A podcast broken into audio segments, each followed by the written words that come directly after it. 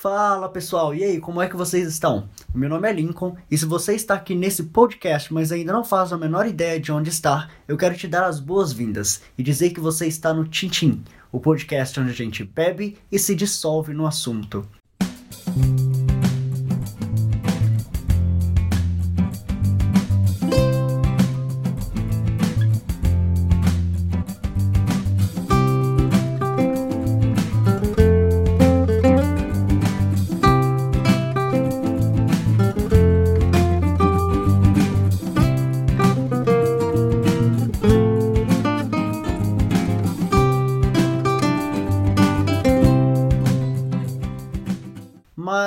Explica melhor aí, como assim, Tintim, de onde veio essa ideia, o que exatamente é esse podcast? Então, alguns amigos meus fizeram essa pergunta quando receberam o convite para gravar alguns episódios, que inclusive já estão gravados, eu estou apenas terminando de editar para lançar para vocês.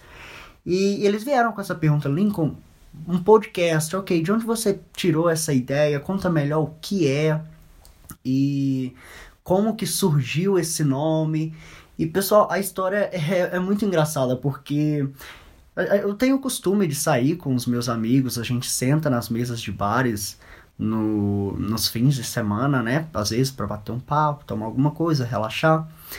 E, e eu tava reparando que a gente sempre entra em algum assunto que tem uma certa profundidade, é um assunto que a gente começa e esse assunto quando você vê ele já fluiu para ele já ramificou e tomou proporções inimagináveis e são assuntos interessantes.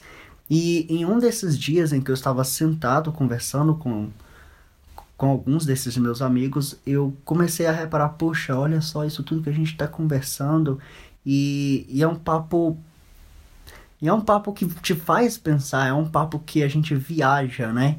E, e, e, não, não sei muito bem se é por conta da gente estar tá um pouco alcoolizado, espero que não, porque.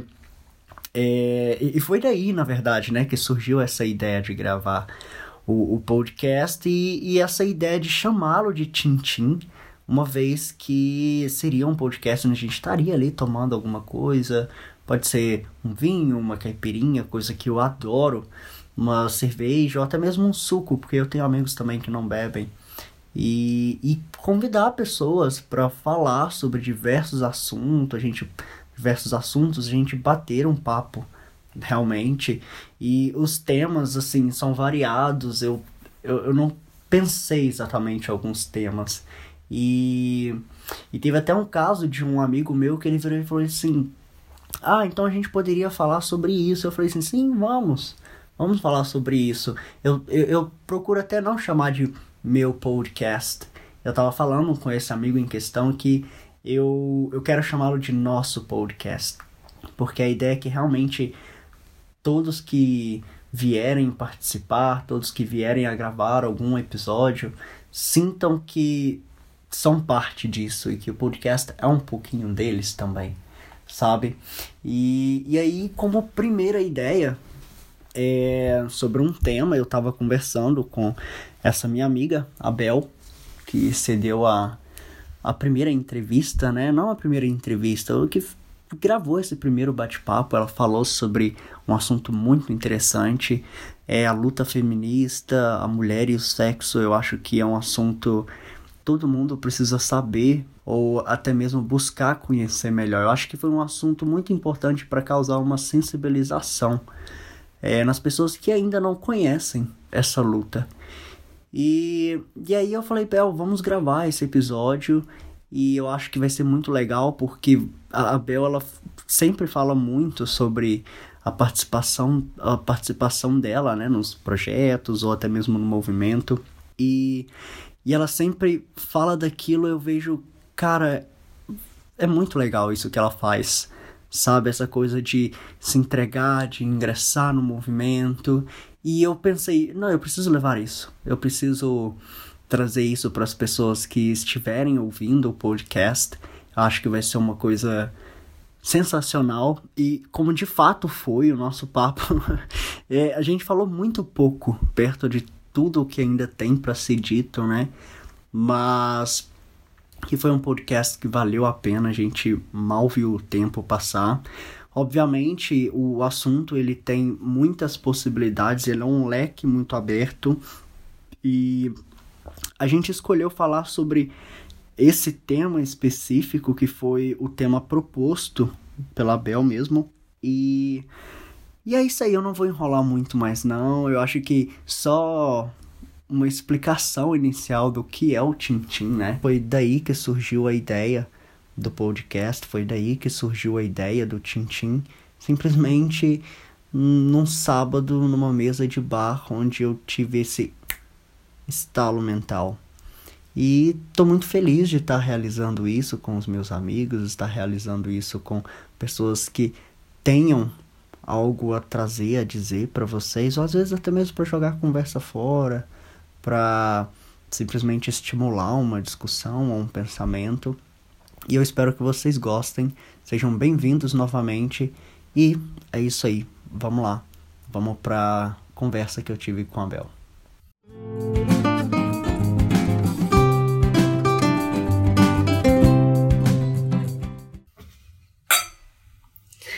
Olá pessoal, bem-vindos a mais um episódio do Tintim. Aqui quem fala com vocês é o Lincoln, eu vou ser o apresentador de hoje e eu estou aqui com a minha amiga Isabel Fernandes.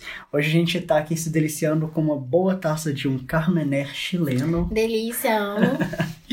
e eu vou passar a palavra para Isabel, ela vai se apresentar para vocês, tá bom? Isabel é um pouco como se a gente não fosse amigo, né? Essa é a Bel. Olá, meu nome é Isabel Fernandes, eu tenho 22 anos, eu sou estudante, quero fazer psicologia, sou ativista e sou feminista há um tempo. Comecei a estudar feminismo aos meus 16 anos e o feminismo teve muita diferença na minha vida para eu entender os meus direitos e poder me defender na sociedade. E hoje a gente vai falar sobre a mulher e o sexo. Antes da gente começar, Bel, você consegue falar um pouquinho para mim sobre os seus projetos, a sua participação no movimento feminista? Sim, sim. É, na verdade, eu comecei a estudar o feminismo é, com 16 anos e era para eu entender mesmo meus direitos, porque na escola a gente não aprende sobre isso. E aí eu comecei a me juntar com mulheres, com meninas e comecei a pegar esse tema e a praticar no meu dia a dia. Eu acho que o melhor projeto que a gente pode fazer é, é levar esse feminismo para as mulheres que estão próximas a nós, nossas avós, nossas mães. Então eu comecei sempre a debater nos colégios, com as minhas amigas e a me desconstruir. Não tem um projeto que hoje eu estou participando que tenha um nome. Mas eu vejo que no dia a dia, quanto mais eu pratico essa palavra feminista, que não precisa ter um nome, mas quanto mais eu falo sobre as mulheres, sobre os direitos das mulheres, das mulheres, eu faço uma diferença no dia a dia delas e no meu dia também. Isso é muito importante, né? Sim. Porque não é uma ideia difundida na escola, como você mesmo disse. Na verdade, a gente não tem simplesmente Sim. uma matéria que fale sobre os direitos das, de nós como pessoas. Sim. Quem dirá sobre o direito da mulher? Sim, sim. É um estudo importantíssimo. Sim, e na escola, é bom você falar sobre isso, porque nas escolas existem muitas mulheres muito mais marcantes na história que não são faladas na história que, que nas aulas a gente não aprende sobre elas. Justamente porque na época não se dava o valor, né? Eu, eu entendo o que você está dizendo. Sim, é um silenciamento. Por exemplo, a Flora Tristã é uma dessas mulheres. Ela foi uma mulher que, que nasceu no século XIX, participou da Revolução Francesa. E ela foi uma mulher maravilhosa. Tem também a Olympe de Gouges, que foi uma mulher que participou da Revolução Francesa e fez um do documento que chama é, o direito da mulher e da cidadã. E a Revolução Francesa hoje é uma matéria que é estudada em todas as faculdades. A gente sempre tem que estar estudando a Revolução Francesa. Você que é professor, você deve saber disso. Sim, sim. A, a gente, gente, falou sobre isso numa das aulas do curso de sim. francês.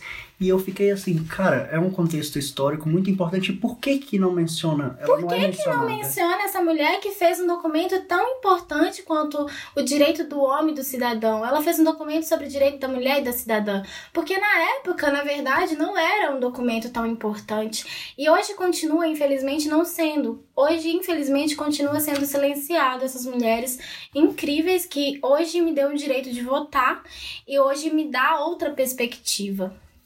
Quando você fala sobre a omissão dos nomes das mulheres na ciência, na história. Tem demais. Isso me lembra até mesmo de uma teoria de que Shakespeare era uma mulher que usava o nome de Shakespeare porque as mulheres não tinham. É, Aham. Elas não poderiam trabalhar com literatura, elas não poderiam ter uma profissão de destaque, porque hoje Shakespeare é simplesmente uma referência Sim. na dramaturgia, na literatura.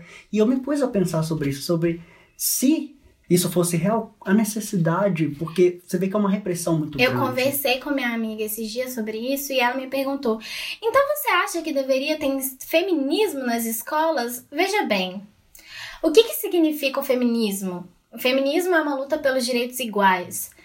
É. Não, não- chega a ser problemático essa pergunta dela, porque se tem um homem importante que fez diferença na nossa história, se tem uma mulher importante que fez diferença na nossa história, por que, que só aparece um homem? é, é tão é, grande o machismo, e é tão grande o silenciamento, que ele se torna quase uma coisa natural. Em que a palavra feminismo vira uma, um extremismo aos olhos de uma pessoa que é machista, vamos dizer assim, de uma pessoa que é muito conservadora. Então, acho muito problemático a gente não estudar mulheres nas escolas. Eu acho muito problemático a gente silenciar essas mulheres que foram mortas, enforcadas. E acho muito problemático, principalmente, a gente não discutir isso. A gente não ter vontade, não ter sede de estudar essas mulheres, de procurar e de, e de reivindicar isso nas universidades, nas escolas, falar, poxa, isso está errado. Começa daí. Eu acho que o que mais me incomoda não é só o silenciamento, é a comodidade que a gente se coloca. E a gente tem que se sentir muito feliz se hoje a gente tem alguns poucos nomes que são mencionados. Na, na, na química a gente tem a Marie Curie, Aham. é, na literatura. Isso é uma coisa mais moderna agora, né? Clarice, Uhum. por exemplo. Que são nomes que finalmente começaram a aparecer Sim. na área da ciência, Sim. na área... No que a gente estuda. Eu venho fato. estudando mais sobre isso ultimamente e eu não posso te dizer todos os nomes certinhos e épocas certas, porque esse meu estudo é recente. Mas eu posso te dar certeza que são mais de 40 mulheres dentro da ciência, que também é um meio muito machista, e dentro de vários outros meios que são, é, em sua maioria, ou se não todos machistas, que tem muitas mulheres que a gente desconhece. E muitos, muitos amigos, muitas pessoas muito próximas a mim que, que compartilham dessa luta entre a igualdade de gênero não conhecem essas mulheres e amigos estudiosos. Então o problema não está. O problema está diretamente na educação e com o que o Estado está fazendo em relação à, à cidadania e à identidade da mulher e da importância da mulher na história. A gente sempre é menor do que o homem na história. A educação é uma coisa que existe há tanto tempo que não é possível nem ser datado, mas ainda falta muito a ser implementado, né? Sim. Muitos assuntos que ainda são tabu, Sim. como a educação sexual, por exemplo. A gente vê que os jovens hoje, eles precisam desse tipo de educação. Porque Sim. muitos jovens não têm a liberdade de falar sobre isso com os pais. Sim, e a desigualdade de gênero tem muito a ver com o sexo.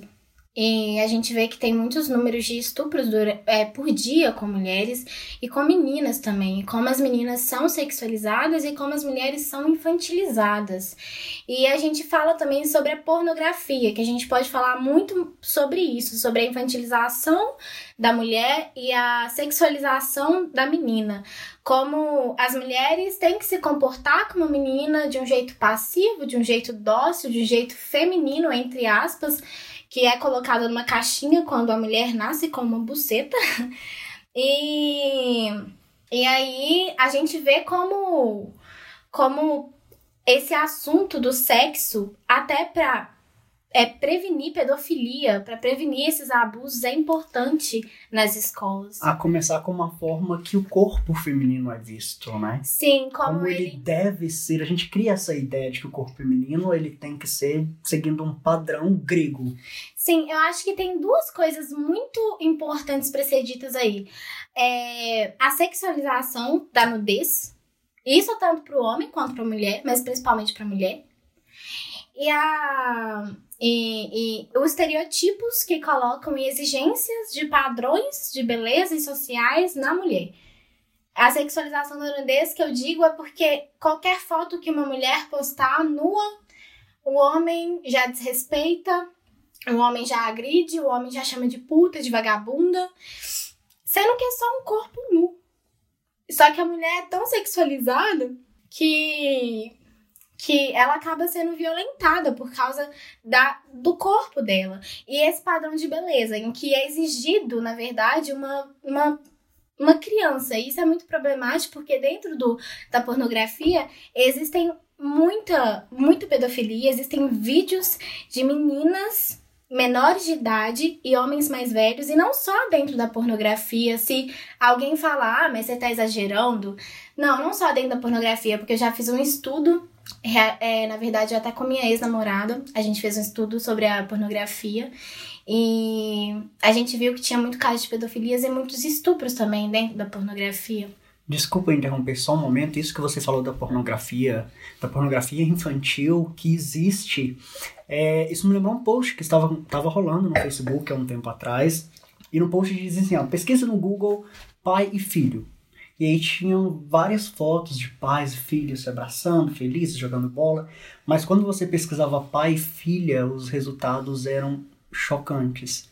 Era bizarro os resultados, porque eram todos os resultados que levavam a sites Vídeos, de pornografia. pornografia. Pois é, e isso a gente vê essa diferença entre o masculino e o feminino pesquisando no Google, a gente vê em relação a tudo. A gente pesquisar, por exemplo, um enfermeiro, vai aparecer uma foto de um enfermeiro, gente, trabalhando. Agora, se a gente pesquisar uma foto de enfermeira, vai aparecer provavelmente um vídeo de sexo da mulher sendo sexualizada. Então a mulher nunca pode ser a inteligente, a independente, a mulher sempre tem que ser de uma forma sexualizada, por isso que a gente tem que se atentar e tomar cuidado e problematizar sempre, criticar essa indústria pornográfica em que vende a cultura do estupro como liberdade sexual. E isso se torna as mulheres e as meninas cada vez mais vulneráveis, tanto aos homens como, como para elas mesmas, acreditando que aquele é o papel dela. E é isso. De início já é muita coisa para absorver, né? Sim, Porque sim. É um absurdo você pensar que há essa naturalização, as pessoas simplesmente tá ali estampado e as pessoas não percebem. A gente vê sim. isso nas novelas, a gente vê isso nos programas, a gente sim. vê isso em. É interessante você falar sobre as novelas e sobre os programas, porque isso existe demais. Nas novelas tem muitas, muitas novelas de, de meninas se relacionando com homens de 40 anos, ou mulheres muito novas, tipo, mulheres de 21 anos se relacionando com homens de 60 anos, ou meninas menores de idade com 17 anos se relacionando com 60 anos, mulheres sendo espancadas por homens. E isso sempre foi uma coisa muito naturalizada. Eu lembro porque eu cresci numa época em que eu assistia TV e eu via esses espancamentos, esses homens batendo nessas mulheres como se fosse algo natural, falando que era pro bem delas. É esse amor doentio que é romantizado, esse abuso que é romantizado e essa pedofilia também que é romantizada. Meninas novinhas se relacionando com homens mais velhos. E não só isso também. A mídia, ela é muito negligente e existe também uma negligência do Estado e da justiça para com a mídia de não fiscalizar crimes que é a pedofilia. Por exemplo, eu já vi um programa, não cabe a mim mencionar aqui, não sei se pega bem, mas eu já vi um programa de um certo canal em que um, um apresentador muito conhecido, muito respeitável, muito admirado pelo seu trabalho, pegou meninas de 7 anos com maior falando qual que era a coxa mais bonita das meninas. E esse não foi o, o, único quadro machista dele. Existem vários outros, não só machistas, mas como racistas também. E aí a gente se pergunta: cadê a nossa Constituição? Cadê a nossa a nossa defesa que, que o nosso Estado promete pra gente? Cadê os nossos direitos? Cadê a nossa dignidade? Como que a gente se defende, sendo que ele continua ali sorrindo de boa e ninguém fala nada sobre, se fala encoberta e, e fala que ele é um ótimo apresentador. E não é só ele, né? Dentro da própria política tem várias pessoas que são denunciadas por estupro. Falando sobre, sobre o programa, é importante a gente questionar isso, é importante a gente discutir isso, porque essa naturalização é, que acontece através das mídias é o que leva até mesmo das meninas e de algumas e... pessoas terem problemas com seu próprio corpo. Sim. Eu preciso ter seios, eu preciso ter a bunda mais malhada Sim. ou tal perna, porque eu vi naquele programa que a menina tinha a perna mais bonita, Sim. então eu tenho que ter a perna como daquela menina. Sim, uma das coisas mais urgentes que eu acho que a nossa cidade precisa é tentar a saúde emocional da população. E isso vai tanto para as meninas quanto para os meninos, porque as meninas acham que elas têm que se encaixar ao padrão e que têm que fazer tudo que ela, aquelas mulheres estão fazendo para serem admiradas ou respeitadas, ou que aquela é a função dela. E os meninos assistindo pornografia, assistindo essas televisões e assistindo esses canais canais, perdão, perdão eles acreditam que eles têm que agir daquela forma também para eles serem homens, para eles se afirmarem como homens, porque se eles não fizerem aquilo, eles não são homens. E quando eu digo que a sociedade precisa se atentar à saúde emocional, é exatamente por causa do quanto isso forma um indivíduo psicologicamente e de como isso é uma coisa que é pouco debatida, que é pouco falada e... É uma ideia de comportamento que é construída. Sim, exatamente. E isso é comprovado, gente. Essa não é minha opinião. Isso é pura psicologia. Então é só estudar um pouco, é só você procurar se informar o quanto é, é, essa criação, essa mídia, essas influências, o contexto da sociedade influencia no indivíduo. E... Você ia dizendo sobre os políticos também, que a gente vê isso na política. Sim que tem muitos políticos que são denunciados por estupro e não só políticos, cantores famosos e que são inocentados por serem políticos, por serem cantores, por serem famosos, por escrever uma poesia bonita, por escrever uma música bonita e são inocentados por isso. A gente fala de um caso horrível que é o goleiro Bruno, né? E a gente pode citar ele, que mesmo ele tendo feito o que ele fez, a gente viu pais levando crianças para tirarem foto com ele com uma máscara de cachorro. Então é realmente. É bizarro, isso estava realmente muito acontecendo. Assustador. Sim, isso realmente aconteceu, é só pesquisar. Caramba, eu, eu desculpa, eu não sabia desse fato. É, eu... pois é, é muito triste, é muito assustador mesmo. A gente se pergunta que mundo que a gente está. E sobre essa questão que eu, que eu tava falando da pornografia, é, é interessante a gente falar sobre a cultura do estupro que existe nessa pornografia e sobre as mulheres que estão ali dentro, que elas são vítimas. E sobre também é, essa legalização né, da prostituição ser vista como uma profissão.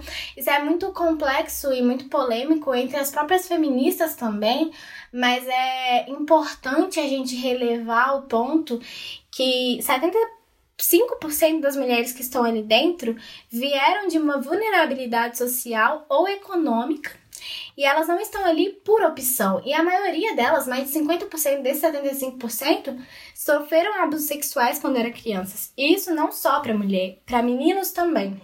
Meninos também crescem é, em muitas situações vulneráveis e que são exploradas desde crianças, principalmente em, em, em, pessoas que nasceram em vulnerabilidade econômica, que nasceram em, em situações que não tinham como se manter financeiramente, que às vezes até os próprios pais induzem os filhos a fazer isso. Eu participei de um projeto em que eu estudei sobre a prostituição e a pornografia, que eu tive o depoimento de um homem, que hoje ele tem 26 anos, e que ele foi muito abusado quando ele era criança pelo tio dele e que a família dele induziu ele a se prostituir e que ele não conseguia deixar de se prostituir mesmo depois de velho, porque ele acreditava que era só isso que ele tinha a oferecer às pessoas. E a gente vê o quanto essa pessoa foi abusada, foi violentada, foi psicologicamente é, castrada. A identidade dela foi roubada. E isso é a realidade de muitos meninos e principalmente de muitas mulheres. Sobre a realidade dos meninos, eu vi algo, eu estava lendo um artigo uma vez, é, e que falava que até mesmo na pornografia gay, muitos dos caras que estão ali fazendo pornografia nem são gays. Eles estão ali porque eles precisam daquele trabalho, é uma forma que eles têm de se manter. Sim. E é, é chocante como a pornografia é realmente um mercado que explora as pessoas. Sim. E, e que é um mercado onde a gente vê muitos, se assim podemos chamar, profissionais dessa área pelo fato de haver muitas pessoas que não têm condições ou que veem este caminho como o único que elas têm. Uhum. É interessante você falar isso, Lincoln, porque eu acho que abre duas questões. A primeira é como a, o machismo está completamente ligado à homofobia. Ah, é que você acaba de falar, porque ele é gay, ele tá ali. É, a segunda é que eu tava assistindo um documentário com uma mulher e ela tava falando sobre essa polêmica da prostituição ser legalizada ou não. E tem vários viés feministas e esses viés feministas muitas vezes se discordam entre si, mas eles lutam por uma mesma causa que o objetivo principal é lutar pela emancipação das mulheres e pela igualdade de gênero. Mas sobre essa sobre a prostituição em si, muitas vezes algumas algumas ideologias, alguns movimentos feministas entram em contradição. Algumas acham que, que deveriam ser legalizados, outras acham que é uma exploração, que não, tem, não pode ser legalizado de jeito nenhum, que isso seria é, uma resposta à naturalização da pedofilia e da escravidão do ser humano e da mulher, porque se a gente for juntar os dados, a gente vê que é realmente fruto da, da desigualdade social. Então eu, eu caminho por esse lado, eu acho que a, a, pedofilia, que a prostituição e que a pornografia é um fruto da desigualdade social e que existe muita exploração. E isso se torna um outro problema pelo fato de que quase todas as pessoas assistem pornografia. Quase todas as pessoas assistem pornografia. E muitas sabem disso que eu estou falando, muitas concordam com muitas coisas, se não todas concordam com muitas coisas que eu estou falando, mas assistem pornografia por quê? Esse é o problema, porque é uma coisa naturalizada, eu vou ver pornografia, é coisa de gente normal, é meu instinto, é, é, é, faz parte do ser humano. É tão naturalizado ver pornografia e esse é, é exatamente o perigo. Porque é o menino crescendo com aquilo na cabeça, a menina crescendo com aquilo na cabeça, e os dois achando que eles têm que cumprir aquele papel daquele jeito, sendo que muitas vezes são estupros filmados, são é, é um, uma exploração filmada ali para vender. Então, a ideologia que não concorda com isso, normalmente a ideologia do feminismo marxista, em que ele fala o quanto que isso é só para vender, é só para ganhar dinheiro e o quanto o corpo da mulher vale menos do que o dinheiro, muito menos do que o dinheiro. E eu acho que isso é muito interessante se pensar também. Isso que você falou sobre a naturalização das pessoas assistirem a pornografia, mesmo elas discordando com o mercado pornográfico? Sim, eu converso com várias mulheres ao meu redor, com várias amigas, e elas me falam, eu me sinto culpada por assistir. Eu sei, eu comecei a entender como que é, como funciona, mas eu não, às vezes eu assisto. E isso, infelizmente, é muito e natural. E às vezes elas nem sabem por quê, né? Sim, porque é uma coisa que realmente ela, ela se vicia, mas não por ser uma coisa viciante, mas porque é um padrão que a nossa sociedade tem que, que vira um, um costume quase, é uma, uma coisa natural, é uma coisa naturalizada, uma Isso coisa me lembrou. horrível que é naturalizada. E, e a gente é triste porque isso reflete muito na cultura, no estupro e no próprio estupro, porque atualmente existem denúncias do estupro, mas mesmo assim a, a vítima é sempre é, o culpado e o culpado é sempre é, sobre essa questão do, da naturalização ou até mesmo do vício, do que.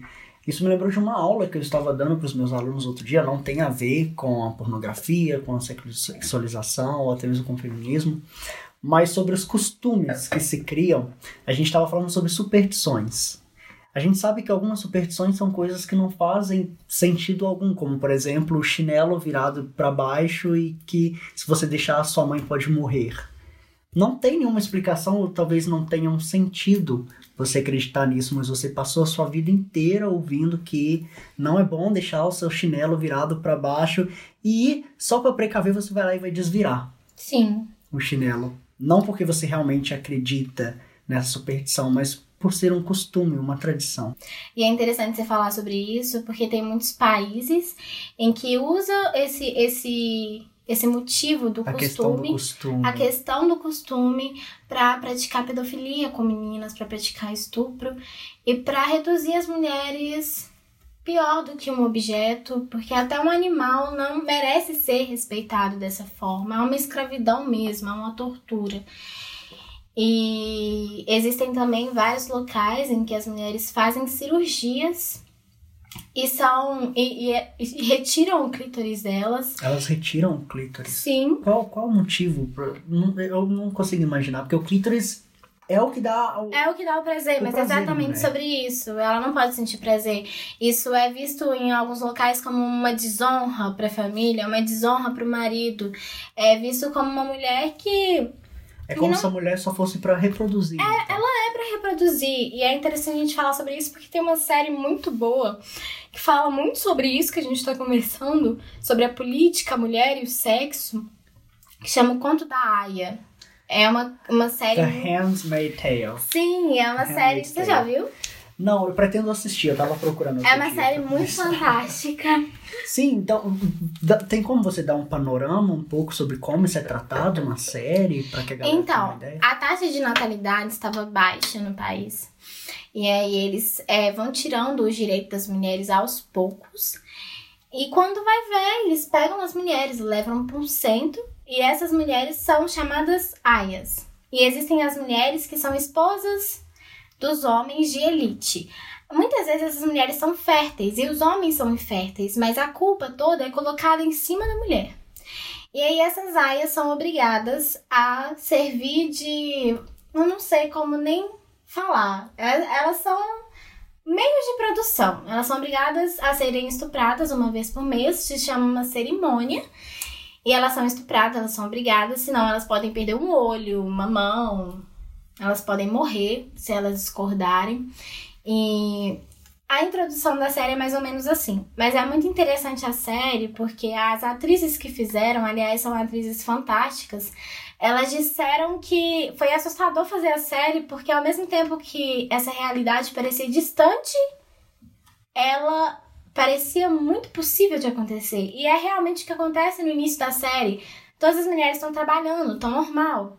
E aí vão tirando pequenos direitos de abortar, de fazer isso, e aí o Estado dá uma desculpa porque a economia tá assim, e elas vão se acomodando. Até que um dia eles não deixam essas mulheres mais trabalhar, pegam essas mulheres e levam para um centro de reabilitação onde o Estado é a Bíblia, ou seja, a Constituição é formada pela Bíblia. Na verdade, ela é formada pela Bíblia. E na verdade ela é formada pela Bíblia, exatamente. A nossa Constituição ela é formada pela moral da Bíblia. A nossa, a nossa, as nossas morais, é, tudo isso, machismo, homofobia, tudo isso vem de uma religião. Então, É um pensamento cristão, na verdade. né? sim, Que é- cristão. É, hoje a maioria dos cidadãos são católicos e a religião católica sempre teve muita força nos nossos morais, nos nossos costumes. E a gente vê quem hoje é o presidente, né? E a gente vê também esse perigo dessa, dessa, dessa religião, dessa, dessa extrema, desse extremismo, dessa intolerância religiosa. E a gente vê também que é uma utopia falar que o Brasil é um Estado laico. E isso está completamente ligado à mulher. E está também completamente ligado à mulher e o sexo. É interessante porque a política, o econômico, o social, tá tudo ligado à desigualdade de gênero. O Marx já falou isso, algumas mulheres também que foram muito importantes para a história também já falaram isso, que a nossa sociedade não vai conseguir evoluir economicamente nem socialmente se ela não trazer a discussão da igualdade de gênero junto com ela. Não existe separação, tudo está interligado, porque são hierarquias, são desigualdades que acontecem tanto socialmente, tanto economicamente. E, e são desigualdades que a gente vê acontecer, não são desigualdades que a gente.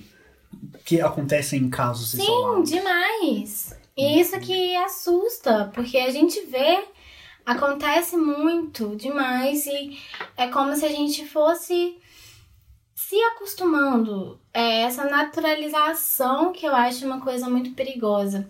Quando a gente está falando de, da, da pornografia, por exemplo, um costume vira uma naturalização, porque hoje tem denúncias de mulheres e são relatados, mas a mulher sempre é culpabilizada.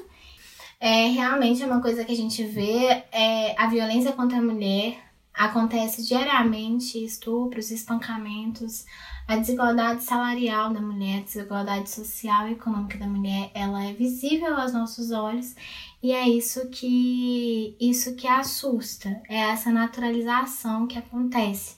Naturalização dos estupros acontecia muito antigamente e acontece hoje também. É... E você vê que às vezes as autoridades não estão preparadas para lidar com esses casos, lidar com sim, essas denúncias. Sim, a gente vê que a luta entre a igualdade de gênero, assim como a luta, a luta antirracista, é muito nova no Brasil. O Brasil é um país muito novo. Então essas lutas são muito novas. Então é utopia alguém chegar e falar que não existe mais machismo, que não existe mais racismo. Gente, é, acabou de começar a reflexão do racismo, do que é o racismo e do que é o machismo. Eu sou machista, você é machista, todos nós somos machistas porque é uma cultura. Então. Não é como se fosse por escolha, são pequenas construções que são naturalizadas, a gente precisa começar a perceber elas. Que a gente precisa começar a perceber, a debater, a conversar, e a gente tem muito que aprender. Muito que aprender. E a gente tem que aprender com a, com a pessoa que é oprimida seja negro, seja mulher, a gente tem que respeitar esse local de fala e escutar essas pessoas que estão sendo historicamente é, crucificadas, violadas. E você falar disso é, é interessantíssimo, porque quando eu te chamei para ter essa conversa, que você apresentou o tema, eu pensei, nossa, isso vai ser um tema muito importante, muito legal de trazer para o pessoal, mas que eu fiquei um pouco inseguro porque eu não não sou a pessoa preparada para conversar sobre isso e eu sei que eu não faço a mínima ideia do que é essa realidade para o que as mulheres passam. Eu não consigo dizer qualquer coisa. Eu tô aqui comentando, tô aqui me questionando e trazendo alguns pontos de vista, mas eu tava até mesmo a gente chegou a conversar sobre isso, né? Sobre Bel, então eu gostaria muito que você falasse e gostaria que você me ajudasse, porque eu não, tô muito preparado para falar sobre isso pelo fato de que eu não consigo nem imaginar qual seria ali a realidade com que as mulheres passam, porque só quem passa por aquilo poderia falar sobre isso. Então, é muito bom ter você aqui para falar para essa galera que entende essa situação, que vê essa situação, mesmo que está nessa situação. Obrigada. Eu queria eu... agradecer novamente. Obrigada, eu que agradeço. E é bom ver que tem pessoas que estão nessa procura de, de conhecimento, nessa procura de, de desconstrução, nessa procura de entender o local do outro, de entender o que o outro passa e por que eu não passo, e procurar ter empatia. Eu acho que está faltando mais no nosso país é a empatia, é, é a é a educação, é, é também a valorização da saúde mental das crianças, principalmente, dessa construção. E é muito bom ter você aqui. Obrigada. muito bom estar falando. Mas eu, eu tenho uma pergunta. A gente está falando sobre essa naturalização, essa construção dos costumes e coisas que não deveriam é, ser naturalizadas, que não deveriam acontecer e que é velado, uma coisa que acontece veladamente. Como que a gente pode fazer para mudar essa situação, para começar a mudar? Qual seria a saída? Então, acho que tudo, tudo, todos os nossos problemas sociais, econômicos e principalmente, e tudo está interligado à igualdade de gênero, está relacionado à educação, à informação, a conhecimento. Então, a gente tem que cobrar do Estado, a gente tem que cobrar da política, a gente tem que cobrar das pessoas que estão na política cadê essa educação? Porque eu acho que é proposital, né? É, em áreas de vulnerabilidade econômica, não ter uma educação boa, porque você não quer que uma pessoa que você esteja oprimindo tenha uma boa leitura para entender que você está oprimindo ela. As pessoas têm medo justamente de que você crie essa ciência do que do que está acontecendo. Exatamente. De que você cria essa coragem de lutar contra um status Sim. quo. Sim, sim. Então, é, a educação para mim ela é primordial e eu acho que a gente só vai conseguir essa educação de qualidade tanto para para todas as pessoas, em acesso de todas as pessoas, porque a gente tem educação de qualidade, a sua maioria são os privilegiados, são as pessoas de elite e são escolas privadas. O governo tem muito a que trabalhar, não só em recursos é, dentro da escola, mas também é, na dinâmica escolar. Eu acho que inicialmente criar uma sensibilidade para que as pessoas também comecem a aceitar esses assuntos. Sim, sim. Porque a gente sabe que tem pessoas que não estão abertas a falar sobre isso. Sim, e a gente sabe exatamente o porquê. Porque a nossa, o, nosso, o nosso país ele é regido por uma moral, por uma constituição, por, por ver, jeito de ver as coisas que é, é em sua origem religiosa. E a religião em si, por por um tempo serviu para propagar, infelizmente, o preconceito, a religião cristã, o preconceito, a homofobia, o machismo. Não que essa religião seja em si assim, mas ela propaga assim e a gente sabe o porquê também. Isso é financeiramente bom. Isso foi financeiramente, historicamente bom para o Estado. E isso é muito perigoso. E voltando a falar sobre a mulher e o sexo, que eu acho que tá tudo interligado, mas eu acho que precisa, primeiramente, coisas básicas. O triste, Lincoln, é que a gente tenta ainda tratar sobre coisas básicas. Mulheres que lutaram sobre na sociedade, que lutaram pelos direitos, que elas sejam representadas nas aulas de história, que elas sejam representadas na aula de ciência, que elas sejam faladas, que elas sejam estudadas, assim como os homens, porque isso é muito raro de acontecer. Na literatura isso vem acontecido mais, mas que a gente dê visibilidade às mulheres, tanto é, no meio político tanto em qualquer meio. E eu acho que a educação é fundamental a gente conhecer, as mulheres precisam conhecer os direitos constitucionais delas, para elas poderem lutar por esses direitos. Eu acho que é fundamental as meninas crescendo quais, quais são os direitos delas por lei e lutar por esses direitos e reivindicar direitos se elas quiserem. Então, acho que a educação é a chave para isso. Mas a gente sabe que é um meio muito mais complicado do que parece ser. Para a gente chegar nesse patamar, tem que ter uma reforma política. E. Então, atualmente, o que eu aconselho as meninas e as mulheres a fazerem é sempre criticarem. Critiquem, falem, debatem.